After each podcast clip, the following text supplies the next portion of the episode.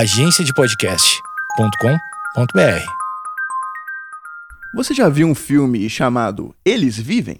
Muito provavelmente não. Então, deixa eu ler aqui a primeira avaliação que aparece no Google sobre ele. Abre aspas. Um filme que é sofrível em todos os aspectos, não salva nada. Não por acaso foi um fracasso absurdo de bilheteria na época. Um roteiro sem pé nem cabeça, efeitos especiais toscos com uma edição arrastada e sonolenta. Para terminar, diálogos e atuações que beiram um constrangedor. Que crítica ao capitalismo tosco e mal feita aquela. Quer dizer que só as pessoas que tivessem aqueles óculos conseguiriam ver anúncios consumistas? A população em geral só conseguiu ver quando o sinal foi interrompido no final e os ETs foram expostos? Qual é a coerência desse roteiro? Enfim, esse é só uma boa opção se você quiser desperdiçar uma hora e meia da sua vida. Fecha aspas. E realmente, o filme é bem ruim, mas a ideia por trás dele é muito interessante. Basicamente, é a história de um cara que, só de curiosidade, o ator que fazia ele era do WWE, o que é bem legal, mas esse cara tá mal das pernas, sem trabalho e tal, e começa a ralar em uma obra. Faz amizade com o sujeito, vai na comunidade dele, e lá ele descobre um pessoal conspiracionista, falando que o mundo, na verdade, é governado por seres malignos que querem nos controlar e tal, esse papo de maluco. Mas o ponto-chave desse filme, e o motivo de eu estar falando sobre ele aqui em um episódio sobre um camarão, é que essa galera conspiracionista, de alguma forma, foda-se, desenvolveu um óculos que consegue enxergar a realidade por trás das coisas. Por exemplo, tem um anúncio falando para pessoas irem para o Caribe de viagem. Quando o cara coloca os óculos e olha para esse anúncio, tá escrito obedeça. Basicamente, ele teve acesso a um novo mundo que existia paralelamente ao dele, mas que ele simplesmente não conseguia enxergar. E todas essas mensagens escondidas iam para o seu subconsciente. E assim esses seres se passavam por humanos, mas com os óculos ele conseguia ver que era uma galera horrível, tipo alienígena, realmente muito feio, e eles dominavam o mundo. Aí ele pega a arma e sai matando geral. É isso o filme, basicamente. E eu arrisco dizer que o Camarão Mantis, esse queridão que eu vou te apresentar aqui hoje, tem um óculos desse, talvez ainda mais avançado. A visão dele é tão complexa que, para falar a verdade, acho que ninguém sabe direito como que funciona. Pessoal aí tá estudando ele porque pode ser que talvez ele consiga enxergar até células cancerígenas antes mesmo delas se tornarem uma ameaça. Com certeza, esse animal enxerga um mundo que para nós é simplesmente impossível ter acesso. Meu nome é Gustavo Martins, eu sou médico veterinário. Esse aqui é o Zoológico, o melhor podcast do mundo sobre o mundo animal. E hoje você vai aprender tudo o que você precisa saber e tudo que você nem sabia que precisava saber sobre o camarão mantis. E só um parênteses aqui, esse filme que eu falei tá na Amazon, se não me engano, só que tem de graça no YouTube. E no YouTube dá pra, apesar de eu ser extremamente contra isso, mas esse filme merece, dá pra você colocar vezes 1,5, 1.25 para andar um pouquinho, porque realmente o filme é ruim demais.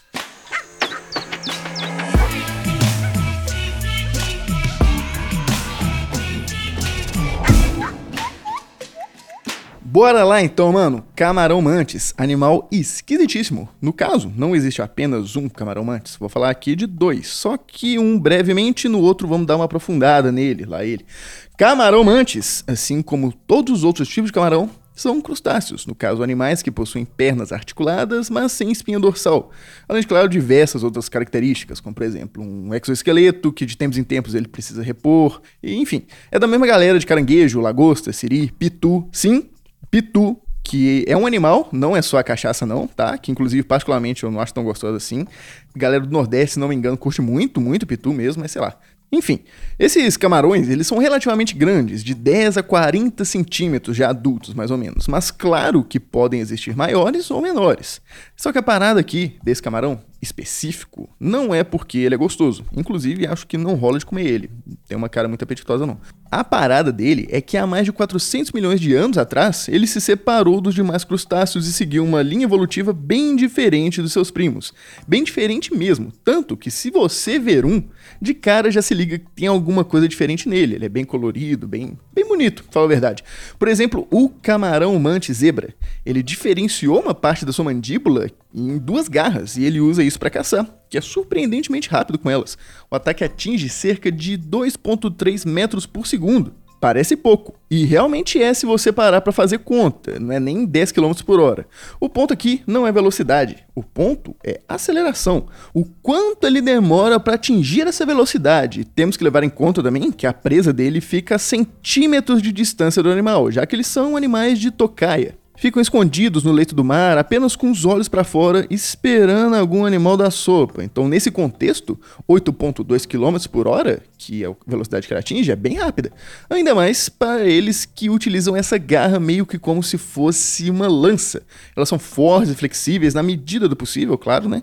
E ainda por cima, tem várias cerdas afiadas despontando desses membros. O camarão mantis zebra caça primariamente peixes, então ele se adaptou para isso. Tanto que diferentes partes das garras dele são feitas de diferentes materiais, justamente para promover essa força e resistência necessária para segurar um peixe se debatendo debaixo da água, o que não é uma tarefa fácil. Então ele vai, mira no peixe, tá, taca a lança, vem cá safado, pega o peixe e come o pobre coitado. Pode parecer legal? Pode parecer legal. Mas esse camarão é o mais chatinho. O negócio fica interessante mesmo é com o brother dele, um outro tipo de camarão antes, conhecido aqui no Brasil como camarão louva-a-Deus palhaço. Péssimo nome, inclusive. Zero intimidador. Não faz jus à treta que esse bicho é. Seguinte, a estratégia dele é diferente. Ele não usa garra para pegar suas presas. Até porque ele se alimenta de outros tipos de animais, principalmente aqueles que vivem dentro de conchas protegidos. E você pode estar se perguntando: pô, Gustavo, como que ele vai comer o bicho dentro da concha? Aí que tá. É por isso que ele é mais legal. Esses caras têm tipo uma luvinha de boxe no lugar das garras, para dar soco na cara de meliante. E lembra que eu comentei que o ataque do outro camarão chegava a 2.3 metros por segundo? Desse camarada aqui é 31 metros por segundo, mais de 100 km por hora.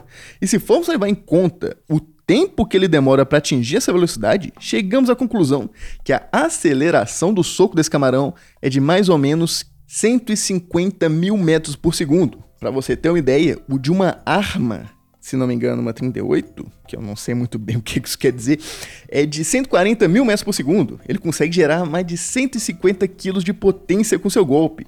Isso que ele não chega a nem ter um quilo. Vamos fazer uma conta aqui básica, que provavelmente eu vou errar, já peço até desculpa. Imagina um camarão de meio quilo. Um baita de um camarão, grandão, assim, gigantesco. Meio quilo eu coloquei para ficar mais fácil a conta. Esse camarãozão atinge 150 quilos de força. Eu, hoje, no auge da minha força e das minhas capacidades físicas, com 25 anos, pesando 90 quilos de puro músculo, diga-se de passagem, seria como se o meu soco tivesse a força de 27 mil quilos.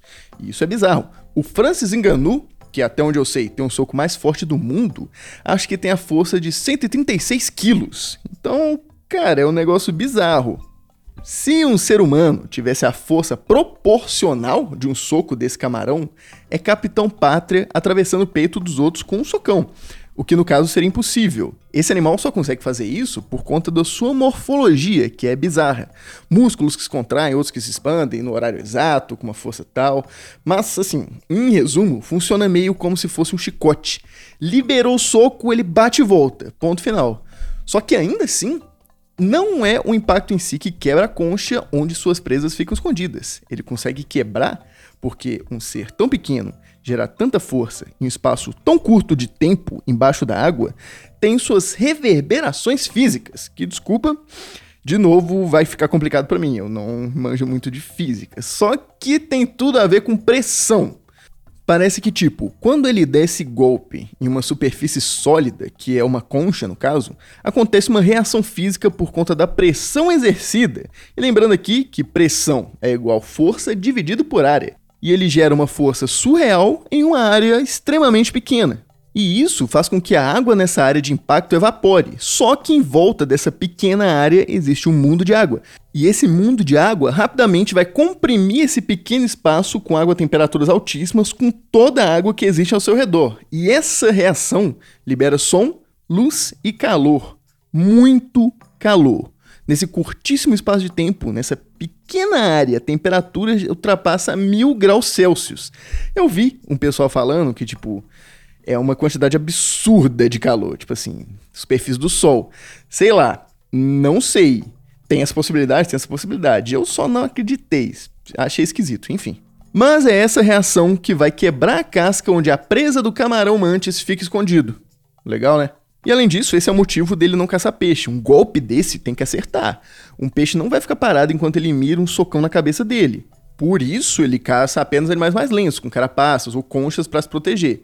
E outra coisa importante também: a pata dele, para conseguir aguentar um socão, é extremamente resistente.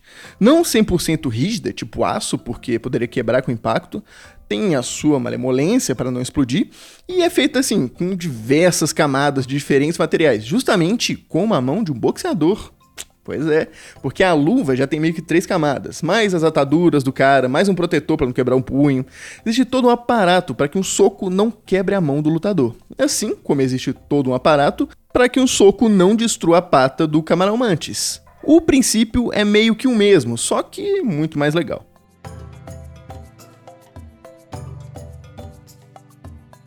Da hora, né, mano? Essa parada de camarão dando soco, bizarro. Só que isso não é nem de longe a coisa mais interessante sobre ele, pelo menos para mim. Vamos voltar lá no início do episódio, quando eu falo sobre o belíssimo filme Eles Vivem. Não tem muito tempo que eu falei disso, então lembra aí. É um cara que põe um óculos especial que mostra para ele a verdadeira face do mundo, como se ele tivesse acesso a uma nova frequência de onda de luz que o olho humano não consegue identificar direito. Tem um episódio muito bom, diga de passagem, que do zoológico que eu explico como os animais enxergam, é o zoológico 37. Depois escuta lá, você vai curtir depois que eu acabar aqui. Mas em resumo, nele eu explico que o ser humano tem apenas três tipos de fotorreceptores nos olhos. Isso quer dizer que nós conseguimos ver apenas uma parte do espectro luminoso que no caso vai da frequência de luz do vermelho até a frequência de luz do violeta. Entre essas duas frequências luminosas estão todas as cores que a gente consegue ver. Já os cachorros, por exemplo, têm apenas dois tipos de fotoreceptores. Isso não quer dizer que eles não veem cor, quer dizer apenas que eles não veem tanta cor quanto nós. Já os pássaros tem quatro tipos diferentes. Sabe aquele papo de raios ultravioleta e tal? Pois é, a árvore consegue ver esse tipo de luz. Nós só conseguimos identificar ela através de dispositivos. Um exemplo legal de como que isso funciona é que muitas vezes um pássaro que para nós é todo pretinho, para as aves tem uma coloração completamente diferente, porque eles pegam desde a frequência de luz do vermelho até no ultravioleta, que no caso nós não temos acesso. Pensa no arco-íris. Não é vermelho, laranja, amarelo, verde, azul e violeta? Para os passarinhos, tem mais depois do violeta. Para os cachorros, tem menos. É mais ou menos assim que funciona. Já para esse camarão top que eu tô contando aqui para vocês, tem muito mais coisa. Claro que ele não vê arco-íris, até porque, né? Ele vive debaixo d'água e debaixo d'água não tem arco-íris, é água. Mas mesmo se ele conseguisse ver, a gente não sabe ao certo o quanto ele conseguiria ver. Lembrando aqui, cachorro dois tipos de fotoreceptores, a gente três, as aves quatro. Já o camarão mantis, pesquisas mostram que ele pode ter cerca de 12 a 16 tipos diferentes de fotoreceptores. Então, nesse exemplo do arco-íris, pô, teria muita coisa ali antes do vermelho, depois do violeta, não dá nem para imaginar. Mas apesar disso, de alguma forma que eu não vou saber explicar, se você quiser se aprofundar, vai na descrição aqui que tem um monte de link top que eu peguei. Mas eles descobriram que os camarões, apesar de ter acesso a uma manga infinitamente maior de cores que nós, eles não são tão bons em diferenciar pequenas mudanças entre elas. Por exemplo, a gente consegue identificar, sei lá, uma 100 tonalidades de azul diferente, azul bebê, azul marinho, azul azul. Para eles deve ter tipo cinco azul diferente. Azul é azul, não tem dessa não.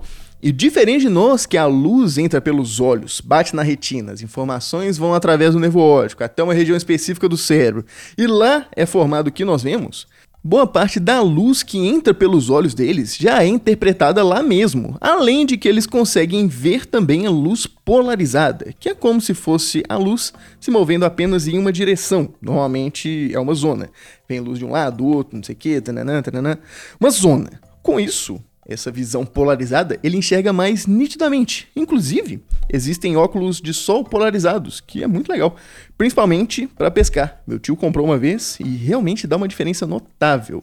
E além disso, eu sei que esse papo de visão é meio abstrato, pô, não tem como a gente entender realmente como que o bicho funciona. Enfim, os olhos deles, cada um, é dividido em três partes: a dorsal, a ventral e a medial. Que é a do meio, no caso. Dorsal em cima, ventral embaixo. Nome técnico, enfim. Nós temos dois olhos apenas, o que é bem legal, me atende muito bem, pelo menos. E com isso nós temos a visão binocular.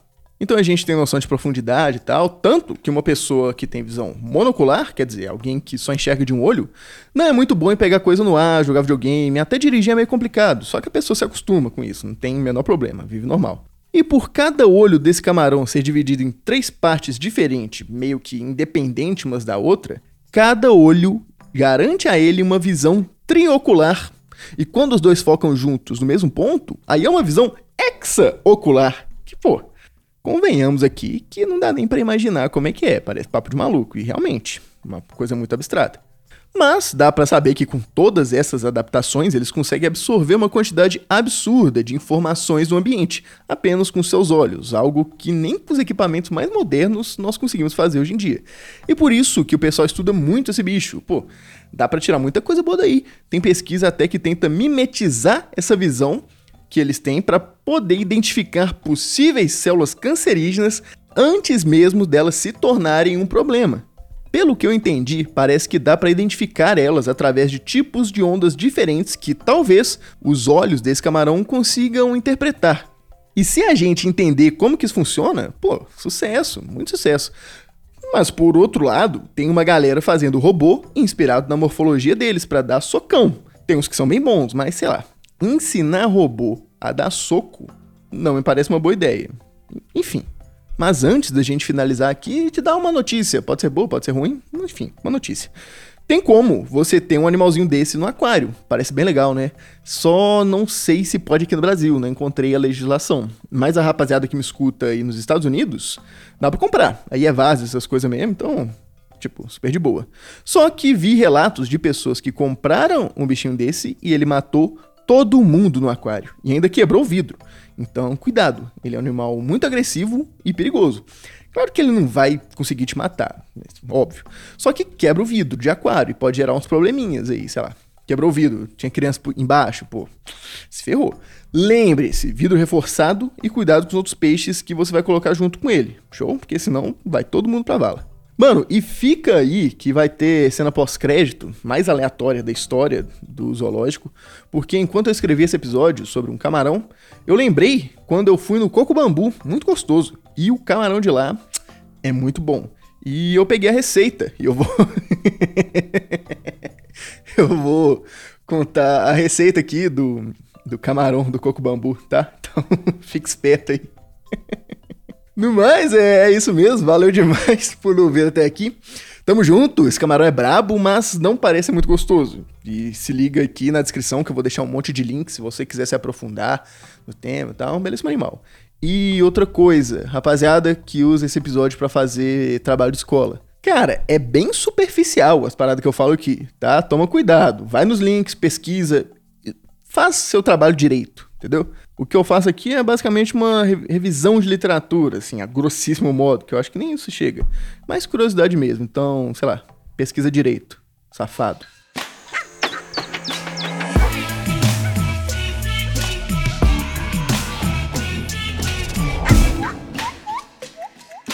Pega o caderninho que lá vai receita. Seguinte, ingrediente. A gente vai precisar de 16 camarões grandes. Você limpa eles, não vou aqui explicar como é que limpa, que todo mundo sabe corta em cima, tira o cocôzinho, corta embaixo, tira o cocôzinho. Quatro dentes de alhos amassado, sal a gosto. É, vai precisar de cinco xícaras de água fervente, cinco colheres de sopa de manteiga, cinco xícaras de farinha de trigo, 500 gramas de queijo, pode ser catupiry, pode ser outro tipo de queijo, você que sabe. Três ovos batidos e farinha panko, que você vai empanar na farinha panko. E óleo, né? Porque você vai fritar ele. Aí o que, que você faz? Você vai pegar esse camarão e vai temperar. Alho, sal, que você quiser. Enfim, cozinha sua, camarão é seu. Você vai cozinhar ele até ele ficar rosadinho. É, assim, coisa de 5 minutos, 6 minutos. Se você ficar muito tempo com ele cozinhando, ele vai ficar borrachudo e não vai ficar gostoso. Aí nessa água que cozinhou o camarão, você vai jogar margarina e vai deixar ela fervendo. Aí mexe, mexe, mexe, mexe, mexe, dá-lhe farinha, mexe, mexe, mexe, mexe, mexe, mexe, mexe, e vai ficar tipo uma massa. Aí quando ela estiver descolando do fundo da panela, você tira que vai ficar tipo uma bolinha, uma massa mesmo. Aí você vai esperar essa massa esfriar, Depois vai abrir ela, colocar o camarão, colocar o catupiry ou o queijo que você quiser e deixa o rabinho do camarão para fora também. Você vai embala ele nessa massa com o rabinho para fora e show. Pegou esse camarão empanado, dá-lhe no ovo, dá-lhe na farinha panko, dá-lhe no ovo, dá-lhe na farinha panko. E joga no óleo. Só que aqui que tá o pulo do gato. Se você jogar os 12 camarões no óleo, vai dar errado. Você tem que jogar de cada vez, tipo assim, dois de cada vez, três de cada vez, porque o óleo tem que estar tá fervendo, tem que estar tá muito quente. Se você jogar 12, o óleo vai esfriar, aí não vai ficar legal, vai ficar um negócio assim muito gorduroso e tal. Não que não seja muito gorduroso fazendo direito. Mas é isso, é assim que fica crocante, é assim que fica bonitinho. E confia que é muito gostoso. Demorou? Beijo, tchau.